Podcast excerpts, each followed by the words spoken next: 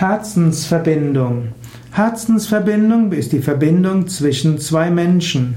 Herzensverbindung kann etwas beschreiben, was schon da ist. Man spürt, man sieht jemanden und spürt gleich die Herzensverbindung mit diesem Menschen. Das heißt, man hat ähnliche Anliegen, man fühlt sich verbunden, da ist eine Liebe da. Vermutlich kennt man sich von einem früheren Leben. Yogis gehen ja auch von der Reinkarnation, von der Wiedergeburtslehre aus und so ist eine intuitive Herzensverbindung mit einem Menschen, den man das erste Mal sieht, auf diese Weise leicht erklärbar. Herzensverbindung ist aber auch die Beschreibung von einer Aufgabe des Menschen.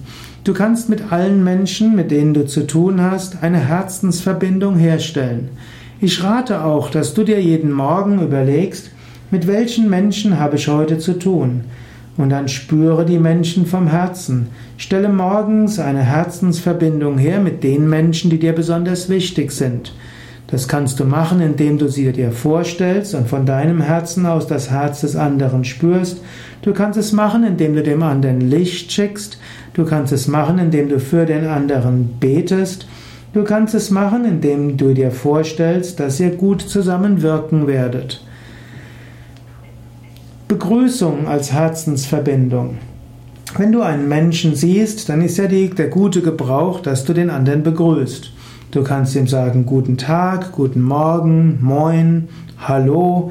Du kannst Namaste sagen, du kannst die Hand geben, du kannst zunicken, du kannst dem anderen kurz in die Augen schauen.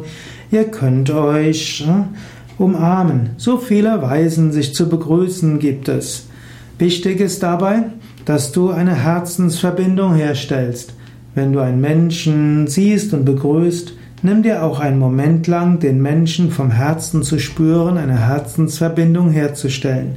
Ist erstmal eine Herzensverbindung da, dann geht alles viel leichter.